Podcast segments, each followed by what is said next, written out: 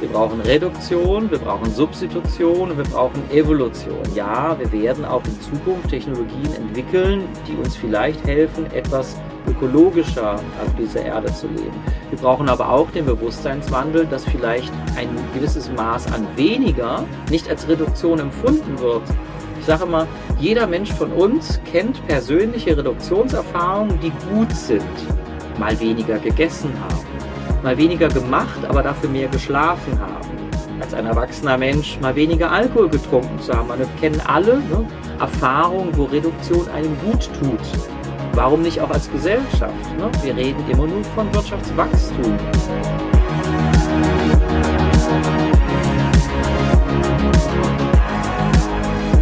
Herzlich willkommen in der Strele Teambox hier bei Designing the Future. Zu Gast Thomas Welter von BDA.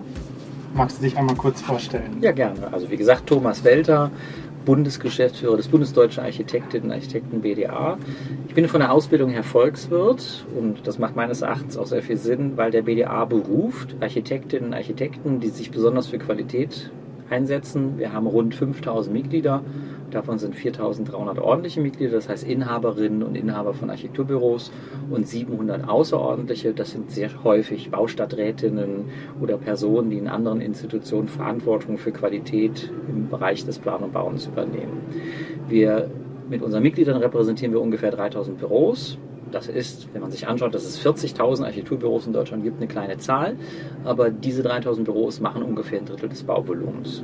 Das heißt, der BDA ist ein kleiner Ausschnitt der Architektenschaft, aber doch ein Ausschnitt, in dem sehr viel über das Planen und Bauen nachgedacht wird und in dem sich sehr viele Mitglieder natürlich engagieren, dass wir zu einem kreislaufgerechten, zu einem Reuse, zu einem Rebuild, zu einem nachhaltigen Plan und Bauen kommen.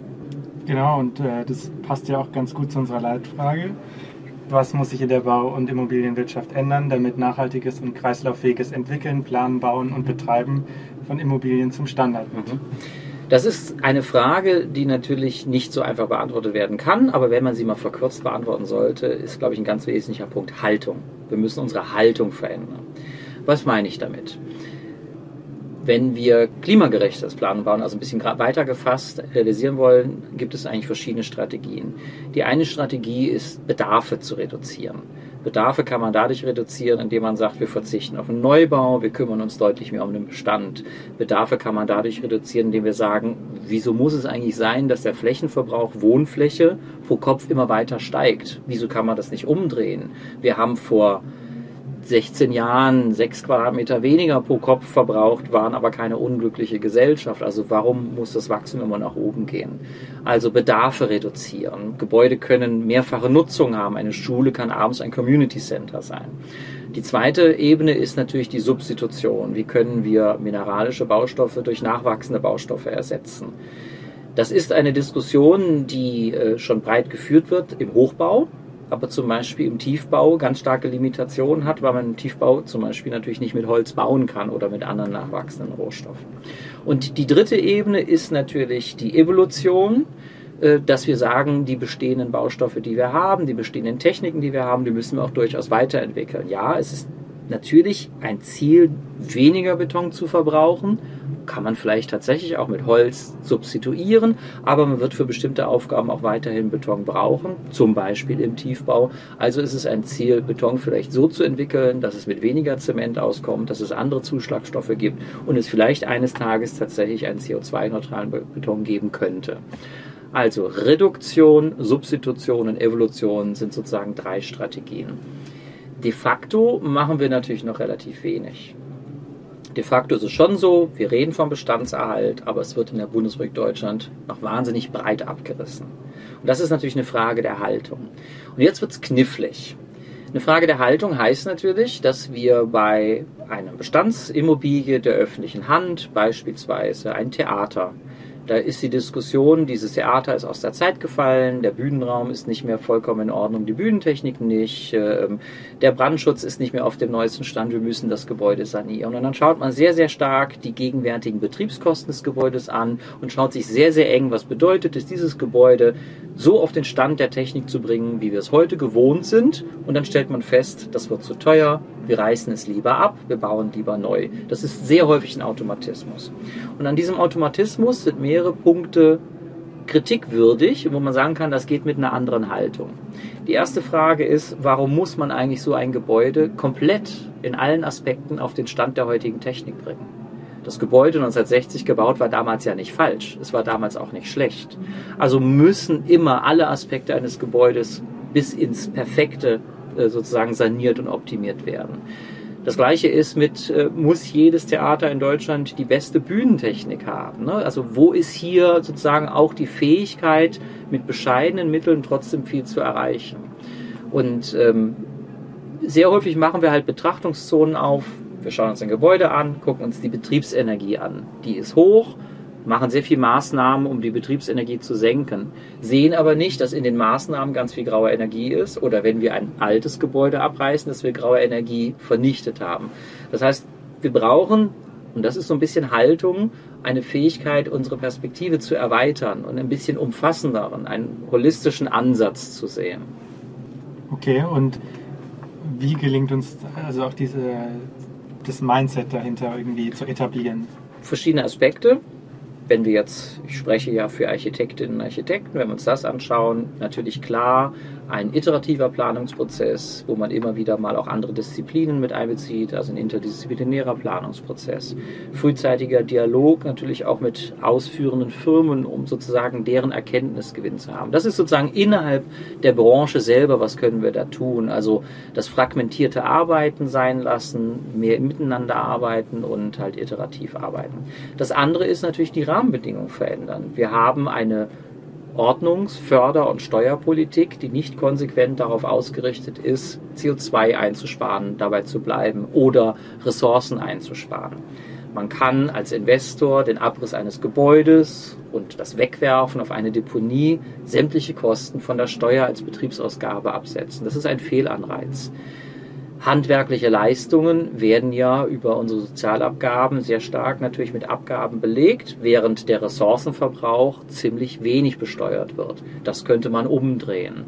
Wir haben sehr viele Anreizwirkungen, die einfach äh, es schwierig machen, zum Beispiel ein Fenster, das einmal eingebaut worden ist und würde nach einem Jahr wieder ausgebaut werden, ist ja immer noch ein gutes Fenster, aber es hat die Zulassung verloren. Das heißt, Reuse ist gar nicht mal so einfach ähm, wenn ein Gebäude saniert wird und Bauherr und äh, Eigentümer würden sich darauf verständigen, bestimmte Normen nicht einzuführen oder umzusetzen, weil sie sagen, das verträgt das Gebäude, das ist trotzdem gut, es ist trotzdem auch sicher, wird die genehmigende Behörde sich höchstwahrscheinlich nicht darauf einlassen, weil sie sagt, ich gehe das Risiko nicht ein, dass etwas schiefgehen könnte.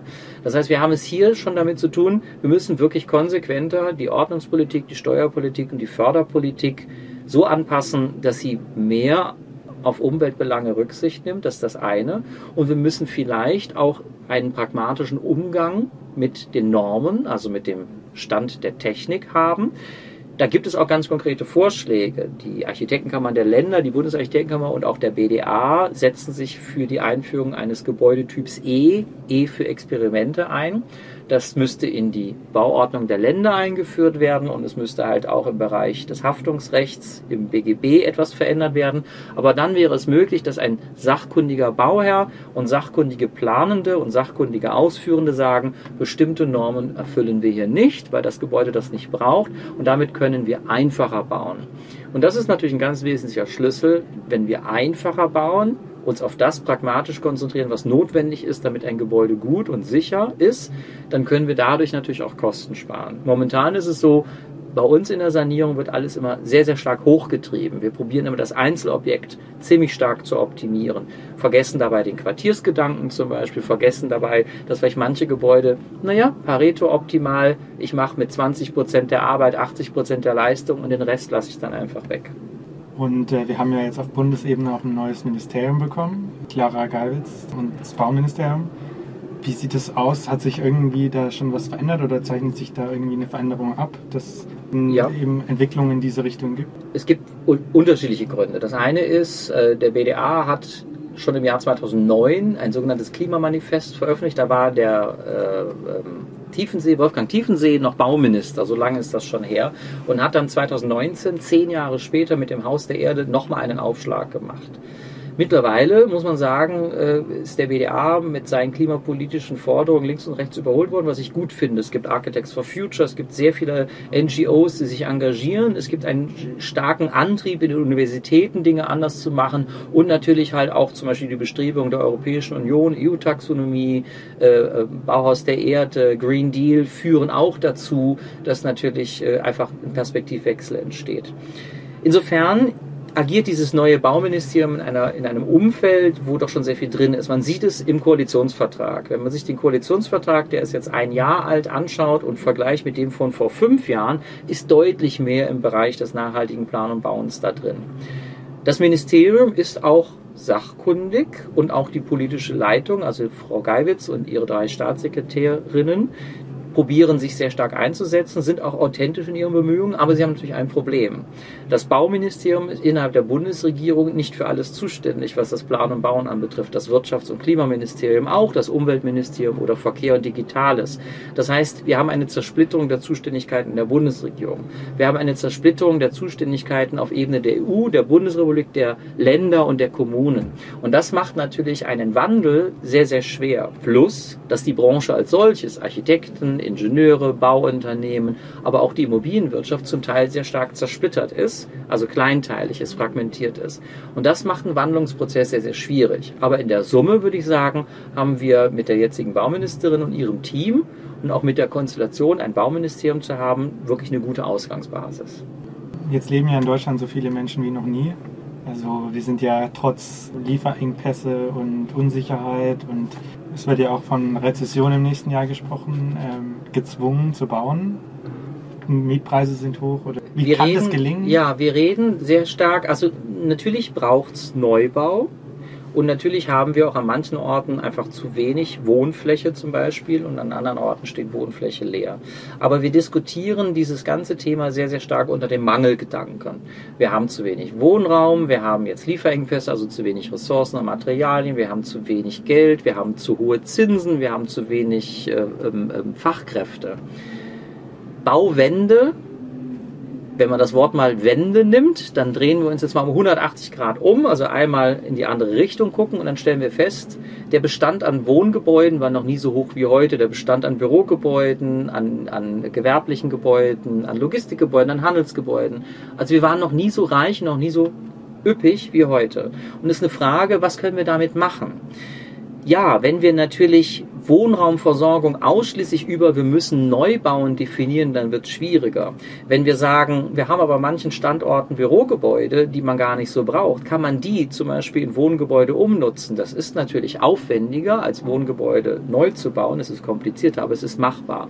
Können wir Gebäude zu einem hohen Anteil sagen wir mal 80 Prozent, das passiert noch nicht, aber warum sollen wir das nicht erreichen? Zu 80 Prozent aus Reuse-Materialien, also Fenster, Türen, Dächer, die schon mal woanders gewesen sind. Also Gebäude, die abgängig sind, nicht mehr abreißen und wegwerfen, sondern sorgfältig auseinandernehmen, die Elemente aufarbeiten und diese Elemente dann wiederverwenden. Warum können wir das nicht machen? Um das zu erreichen, brauchen wir schlicht und ergreifend andere Geschäftsmodelle. Und das ist auch für mich eine positive Definition von Bauwende. Also nicht Bauwende im Sinne eines staatlichen Eingreifens oder eines Verbietens oder einer Direktive, sondern das Unternehmen feststellen, naja, bisher habe ich Ressource genommen, habe hocheffizient und energiesparend produziert und habe das Produkt dann verkauft. Und dann habe ich mich nicht mehr gekümmert.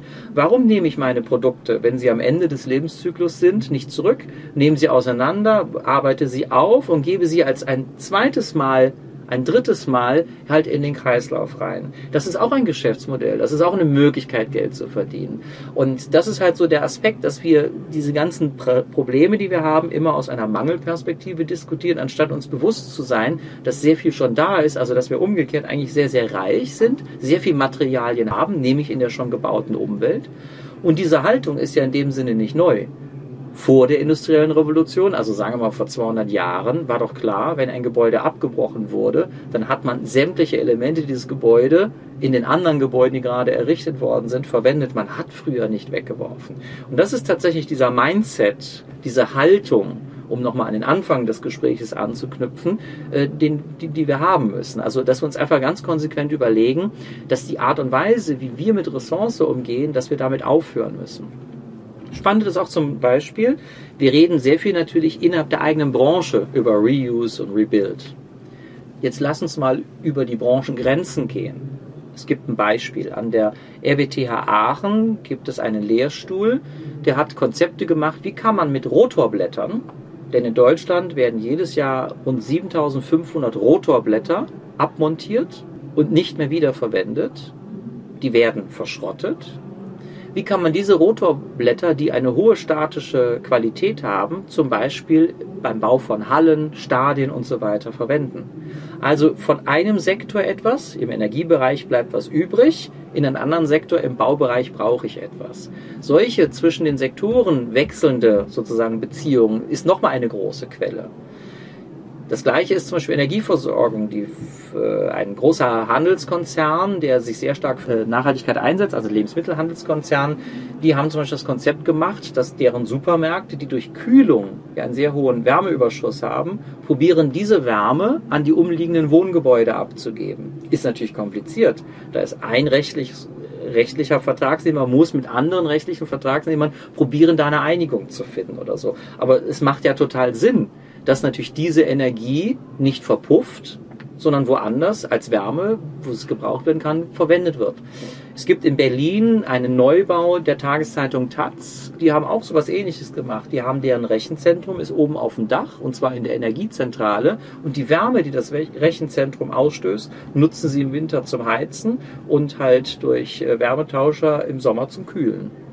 Können wir uns das äh, überhaupt noch leisten oder auch gerade als Architekten und Architektin so an, an eine Planung ranzugehen, ohne sich vorher quasi Gedanken gemacht zu haben, wie Materialien benutzt werden und wie die in Zukunft vielleicht irgendwann mal wieder genutzt werden könnten bei einem Abbau oder Rückbau. Also und eben auch zum Beispiel gerade so Wärme, mhm. also zum Beispiel das Rechenzentrum ins Dach zu machen. Das muss man ja auch erstmal wissen. Ja.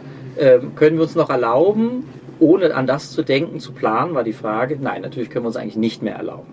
Findet es noch statt? Ja, es findet leider noch statt. Also brauchen wir deren Wandel. Dazu gehören verschiedene Aspekte. Ein Aspekt ist natürlich auch die Wertschätzung der Planung. Wir haben schon ein Problem, dass bei zu vielen Projekten planen, äh, Entschuldigung, stolpern die Beteiligten in Planungsprozesse hinein.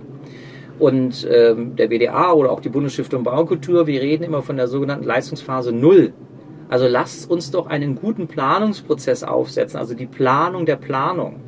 Und wenn wir eine Planung gut vorbereiten, also gut planen, wenn wir eine Planung gut durchführen, dann braucht das zwar seine Zeit, aber diese Zeit, die es braucht, und das ist natürlich auch eine Form von Geld, amortisiert sich hinterher durch ein Projekt, das deutlich qualitativer umgesetzt wird und in dem viele von diesen Aspekten, die wir gerade diskutiert haben, natürlich schon mal äh, sozusagen mitgedacht worden sind. Das ist das eine. Wertschätzung für die Planung. Das andere ist natürlich auch ein gewisser, ich sag mal, administrativer Rahmen. Warum ist es nicht üblich, dass man für eine Baugenehmigung eine Rückbauplanung mit einreichen muss? Warum verklagen heutzutage noch Käufer von Eigentumswohnungen den Bauträger, weil eine Fußleiste schief ist? Und sagen nicht, lieber Bauträger, ich möchte von dir eine Wohnung kaufen, aber meine Anforderung ist, dass dieses Gebäude zu 80 Prozent aus wiederverwendeten Materialien entstanden ist. Also auch sozusagen die Rahmenbedingungen dessen müssen sich ändern. Dann kommen wir auch dazu, dass in solchen Planungsprozessen man sich viel mehr damit auseinandersetzt, wie können wir Materialien sparen, wie können wir die Materialien eines Tages wiederverwenden, zum Beispiel indem wir konsequent auf Verklebungen verzichten, auf Verbundstoffe verzichten, wie können wir energetische Konzepte machen, die vielleicht über das Gebäude hinausgehen und das Quartier miteinander verbinden, da wo ein Energieüberschuss ist, geht der halt in ein Gebäude mit, mit weniger. Wie können wir Gebäude zum Beispiel nicht dämmen, weil sie baukulturell wichtig sind und die Fassade nicht dämmbar ist deswegen. Und trotzdem ist dieses Gebäude gut, weil es zum Beispiel seine Energie von dem Nachbargebäude, das einen Überschuss hat oder so. Also vernetzter denken. Die Frage ist, können wir uns das noch leisten? Nein. Äh, die Antwort ist, wir müssen anders planen, aber dafür müssen wir tatsächlich auch ein bisschen die Anreizwirkungen, die wir haben, auch verändern, damit solche Planungsprozesse halt auch entstehen. Mir kommt an dieser Stelle in den Kopf, Materialien wiederverwenden. Jetzt denke ich in Deutschland äh, an Versicherungsthemen, Gewährleistungen. Wie könnten Zertifizierungsprozesse oder Rezertifizierungsprozesse aussehen für Materialien, die wiederverwendet werden? wer übernimmt da Verantwortung? Ich glaube, das ist eine große Hürde.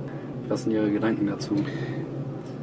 Da gibt es sicherlich verschiedene Ansätze. Ein Ansatz wäre, und da bin ich ja der Meinung, da entsteht ja potenziell dann noch ein Geschäftsmodell, sodass sich das lohnt, also dass wir aus dem altruistischen Bereich rauskommen. Ein Hersteller, Beispiele Wasserhähne, nimmt seinen Wasserhahn hinterher zurück und dann bereitet er ihn auf. Und weil er natürlich den Prozess kennt, kann er hinterher auch die Gewährleistung nehmen, äh, übernehmen, dieses Produkt funktioniert dann wieder. Also die Rücknahme durch das Unternehmen, das etwas mal hergestellt hat, das ist ein ganz wesentlicher Faktor. Das führt natürlich auch dazu, dass solche Unternehmen ihre Produkte überdenken. Es gibt im Bereich der Teppichfliesen gibt es schon Anbieter, die sagen, ich verkaufe dir nicht im Bürobereich zum Beispiel die Teppichfliese, ich verliese sie. Das heißt, nach der Nutzungsdauer, nach dem Leasingvertrag holt man halt die Teppichfliesen wieder ab. Das führt dazu, dass wie wird die Fliese verlegt, sodass man sie wieder leichter rausnehmen kann, zerstörungsfrei. Wie werden die Teppiche konstruiert, Faserträgerstoffe, so dass man es besser trennen kann und wiederverwenden kann. Also dieses im, im Kreislauf zu denken und zwar ein Produkt und angedockt an die Firma, von der es ursprünglich kommt, ist ein sehr naheliegender Prozess und führt auch dazu, dass wir dann natürlich auch die notwendige Optimierung haben. In der Gegenwart ist es natürlich schwierig, wenn ein Gebäude vor dem Abbruch steht und äh, da kommt dann eine sozusagen ein, ein Händler von gebrauchten Baumaterialien, da gibt es ja verschiedene Anbieter schon mittlerweile, äh, die brauchen natürlich dann hinterher Handwerker, die Produkte überarbeiten und sagen, ich übernehme die Haftung, weil ich selber Hand angelegt habe dafür. Das macht die Sache natürlich schwierig. Inwiefern da Zertifizierungsprozesse äh, möglich sind, äh, kann ich nicht so richtig beantworten, da bin ich nicht so sehr drin. Die Frage ist, können wir vielleicht für das eine oder andere Thema auch einfach unsere gesellschaftlichen Haltungen, die wir durch Normen definieren, auch ein bisschen reduzieren. Also können wir nicht einen etwas pragmatischeren Umgang haben. Wir haben bei sehr vielen äh, Normen haben wir natürlich unheimlich hohe Risikopuffer. Ja, also jedes äh, schlimmste Eventualereignis wird da sozusagen vorweggenommen und da ist die Frage, ist das noch so stimmig in der heutigen Zeit oder brauchen wir nicht einen gewissen Pragmatismus? Im Detail wird es schwierig, denn Sicherheit ist natürlich nicht verhandelbar. Ne, also auf Kosten einer Sicherheit, Brandschutz, äh, ähm, Standsicherheit oder so darf es natürlich nicht gehen. Wir kommen ja alle aus dem Fach und äh, sprechen untereinander. Jetzt wird viel über Inlandsflüge, Tempolimits diskutiert. In Relation zu dem, was der Bausektor emittiert an CO2 beispielsweise, äh, ist das ja relativ gering. Mhm ja, wie bekommen wir ein Verständnis in die Breite der Gesellschaft und verstricken uns nicht im Klein-Klein? Mhm. Ist es unsere Verantwortung? Klar ist es unsere Verantwortung als äh, Planungs- und Bauschaffende, die ja zum Schluss Wohnwelten, Arbeitswelten, Freizeitwelten generieren, ist es unsere Verantwortung, die Bevölkerung mitzunehmen, wenn wir sagen, wir wollen es anders machen. Es gibt verschiedene Ansätze. Ein Ansatz, äh, den ich wichtig finde und der momentan noch nicht so richtig verfolgt wird, ist, wir brauchen eine andere Bildsprache wie kommunizieren wir als Planungsbau- und Immobilienbranche eigentlich unsere Produkte? Wir kommunizieren unsere Produkte durch eine Bildsprache, die Makel, also die ein makelloses Produkt verspricht. Eine Traumwohnung in Traumlage. Äh, ich finde immer sehr exemplarisch ist die Art und Weise, wie äh, Hersteller im Badbereich ihre Produkte bewerben. Das sind meistens riesige Bäder mit sehr viel Glastransparenz am Rande eines Urwalds. Also da muss ich sagen, welcher Mensch nutzt solche Bäder? Die gibt es eigentlich in echt gar nicht. Trotzdem sind solche Bilder immer noch etwas, mit dem wir unsere Produkte, unsere Werke kommunizieren. Und da stellt sich die Frage, macht es nicht mehr Sinn, in eine andere Bildsprache zu gehen, die Lust und Freude macht auf, ich möchte in einem Haus wohnen, das zu 80, 90 Prozent aus gebrauchten Materialien entstanden ist, weil dieses Haus ist toll. Es hat eine hohe Gestaltungsqualität, also es sieht gut aus, es gefällt mir, es hat eine hohe Nutzungsqualität. Ich bin zufrieden mit Materialien zusammen zu, also in einem Haus mit Materialien zu leben, wo ich das Gewissen haben kann, ich habe hier nicht sehr viel CO2 ausgestoßen, indem ich das alles sozusagen initiiert habe durch meinen Kauf. Ähm, das kann man kommunizieren. Und da würde ich natürlich sagen, am Anfang stehen da tatsächlich stark die Architektinnen und Architekten, die durch eine andere Kommunikation ihrer Projekte, ihrer Ideen auch zu einer Veränderung der Bildsprache führen können und durch diese positive, bejahende Bildsprache auch den Menschen klar machen, dass eine Bauwende nicht eine nackte Verzichtsdiskussion ist, die Angst auslöst, sondern natürlich sagt, du kannst gut wohnen, sieht zwar anders aus als heute und vielleicht wohnst du sogar ein bisschen kleiner, und vielleicht wohnst du auch gar nicht am Rande der Stadt in einem Einfamilienhaus oder oder oder, sondern du wohnst gut und du hättest dir vorher gar nicht vorstellen können, dass du gut wohnst. Durch die Bildsprache. Das zweite ist doch deutlich mehr Partizipationsprojekte. Also deutlich mehr die Laien mitzunehmen, an die Hand zu nehmen und auf eine gewisse Form von Augenhöhe mitdiskutieren zu lassen. Professionsberufe sind Professionsberufe und ein Laie wird niemals ein Arzt, ein Laie wird niemals ein Rechtsanwalt, ein Laie wird auch niemals ein Architekt, respektive Architektin. Das ist klar. Nichtsdestotrotz kann man natürlich durch gute Partizipationsprozesse die Leute mit auf eine Lernkurve nehmen. Und hinterher sind vielleicht dann die Bedarfe bei so einem Projekt ganz andere als vorher. Das gibt es sehr, sehr häufig im genossenschaftlichen Bereich, das gibt es sehr, sehr häufig in Bereichen, wo die Politik entschieden hat, hier ist ein Konversionsgebiet, ich sag mal eine ehemalige Kaserne, da soll was anderes rein und wir verzichten auf Abriss. Da sind aber irgendwelche Bestandshalter drin, zum Beispiel Kfz-Firmen, pipapo, wir wollen niemanden vertreiben. Bei solchen Projekten hat man sehr häufig aufwendige Partizipationsverfahren und das Interessante an diesen Verfahren ist, dass sehr häufig die Menschen, die vorher da waren oder dahin wollen, mit sehr starken Forderungen kommen, was sie haben wollen. Und im Laufe des Prozesses ruckelt sich das in einer Art und Weise zurück, dass die Leute eigentlich de facto bescheidener geworden sind, ohne sich als Verlierer oder zu sehr bescheiden zu fühlen, sondern sie fühlen sich eigentlich auch emotional als Gewinner, weil zum Schluss eine Lösung rausgekommen ist, die gut ist, selbst wenn sie weniger Materialverbrauch bedeutet. Also Bildsprache und Beteiligungsprozesse wären zwei Stellschrauben, an denen man arbeiten könnte. Ich habe auf der Webseite ein Zitat gefunden, und zwar Don't waste the crisis. Was hat es damit auf sich? Das ist geklaut. Äh, das war, glaube ich, äh, Winston Churchill, der das in einer ähnlichen Art und Weise schon mal gesagt hat. Ähm, der Aufhänger war noch ein bisschen äh, länger zurück. Das war natürlich die Pandemie, dass wir gesagt haben, okay, wenn jetzt in der Pandemie sich so viel ändert, dann wollen wir sozusagen das Positive daraus nehmen. Was können wir lernen als Gesellschaft, indem wir uns anders verhalten müssen in pandemischen Zeiten? Die werden irgendwann abflachen, wie wir ja auch sehen, Gott sei Dank. Aber was können wir an positiven Effekten rausnehmen? Daraus haben wir halt einen, einen Podcast gemacht, den wir Don't Waste the Crisis als BDA-Podcast, Denklabor Don't Waste the Crisis genannt haben.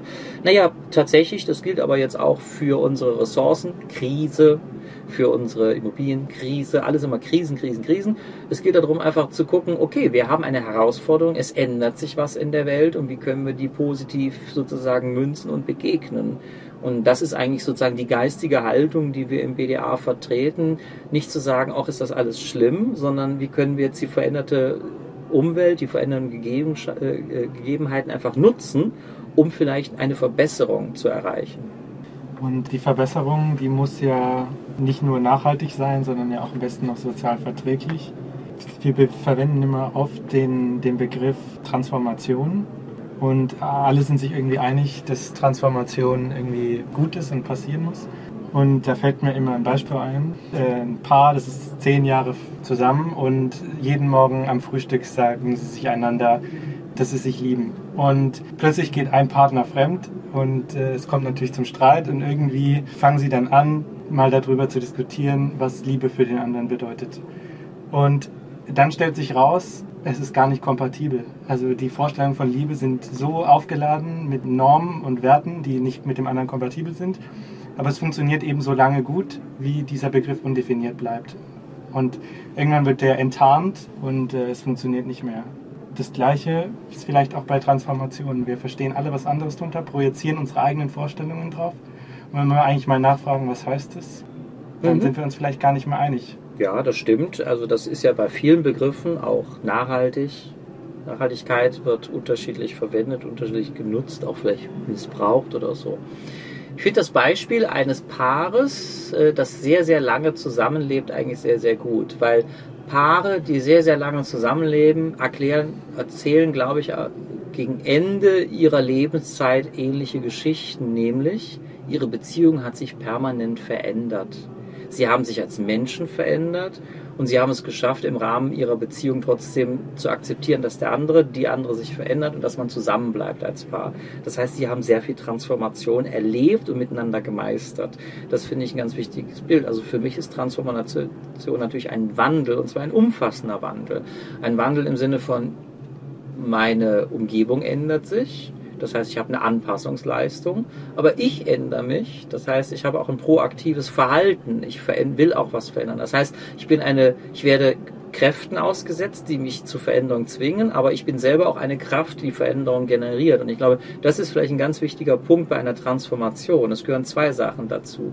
Die Fähigkeit zu reagieren und zu adaptieren, aber auch die Fähigkeit, treibend zu sein, sich zu engagieren, mitzumachen. Und äh, wenn wir darüber reden, dass die Planungs- und Bauwirtschaft oder generell unsere Gesellschaft in vielen Bereichen Transformation brauchen, ist vielleicht zu bemängeln, dass auch ein großer Teil der Bevölkerung sagt, naja, dann warte ich mal ab, was auf mich zukommt und vielleicht ein bisschen vergisst, ähm, selber sich aktiv für Transformation einzustellen. Dass dann Friktion entsteht im Sinne von, von Reibung, dass äh, der eine oder die andere das so sieht und der eine oder die andere das anders sieht und dass man sich dann dementsprechend auseinandersetzen muss, das gehört, glaube ich, dazu. Was ich im Bereich des Plan und Bauens, einer Bauwende ganz positiv finde, ist, dass tatsächlich ähm, da die jüngere Generation doch stark probiert treibend zu sein. Ich finde relativ naheliegend, wenn jemand jetzt 20 Jahre alt ist, hat dieser Mensch in diesem Jahr 2022 wohl seinen kühlsten Sommer des Lebens erlebt. Ein älterer Mensch, der 70 ist, sagt, ich habe den wärmsten Sommer meines Lebens erlebt. Ne? Allein dieser Perspektivwechsel, dass ein junger Mensch sagt, das wird jetzt immer schlimmer und jetzt müssen wir doch schnell was ändern, ist eine ganz wichtige Transformationskraft, auf die ich setze, dass junge Leute erkennen, es ist brenzlig und älteren Leuten einfach sagt, du kannst jetzt nicht einfach abwarten, das hast du zu lange gemacht, wir müssen wirklich etwas verändern. Ja, vielleicht noch eine Frage zum Abschluss. Was ist Ihre persönliche Motivation in dem ganzen Kontext? Was ähnliches. Ähm, ich kenne meine Großeltern, oder ich kannte meine Großeltern, ich kannte meine Eltern, ich kenne meine Kinder und ich werde höchstwahrscheinlich meine Enkelkinder kennenlernen, die es noch nicht gibt. Das heißt, ich bin in der Lage, in meinem Leben fünf Generationen zu überblicken. Fünf Generationen mal 30 sind 150 Jahre. Ich stelle mir die Frage, warum gibt es so viele Gebäude, die nicht 150 Jahre alt werden? Wenn ich als einzelner Mensch schon einen Zeitraum von 150 Jahren überblicken kann, Großeltern, Eltern, Kinder, Enkelkinder, wieso sind wir beim Planen und Bauen mit so kurzen Zeitphasen, 30, 40 Jahre für ein Gebäude, 50 Jahre konfrontiert? Das ist der eine Punkt, äh, vielleicht um Ne? Und dann, ja, ich habe ja eben erzählt, ich habe Kinder, ich werde höchstwahrscheinlich Enkelkinder haben. Ich stelle fest, wir müssen was tun, damit auch diese in einer Welt leben, die noch lebenswert ist. Das ist meine persönliche Motivation. Es gibt genug zu tun. Ich will mich nicht darauf zurücklehnen, äh, dass es mir wirtschaftlich gut geht, weil ich in einem reichen Land geboren bin, mit einer guten medizinischen Versorgung. Ich will da irgendwas zurückgeben. Und das ist halt der Bereich, in dem ich gelandet bin. Und das ist der Bereich, in dem ich probiere, Veränderungsprozesse mit zu initiieren. In aller Demut, dass ich weiß, dass es natürlich ähm, auf viele ankommt und ich alleine nicht viel erreichen kann. Da muss ich mich schon mit anderen Leuten zusammentun. Alles klar, sehr spannend. Es gibt noch viel zu besprechen, aber die Zeit drängt. Danke für den Besuch. Bin gerne gekommen. Vielen Dank. Dank. Liebe Zuhörerinnen und Zuhörer, das war Designing the Future auf Stimmenfang, live aus der Strähle Teambox. Vielen Dank fürs Zuhören. Wir haben noch weitere spannende Gäste und deren Perspektiven eingefangen. Wir freuen uns, wenn Sie auch beim nächsten Mal wieder mit dabei sind, um zu erfahren, wie weitere Personen aus dieser Branche, vielleicht auch ganz anders, über die Fragen der Zukunft denken. Bis zum nächsten Mal.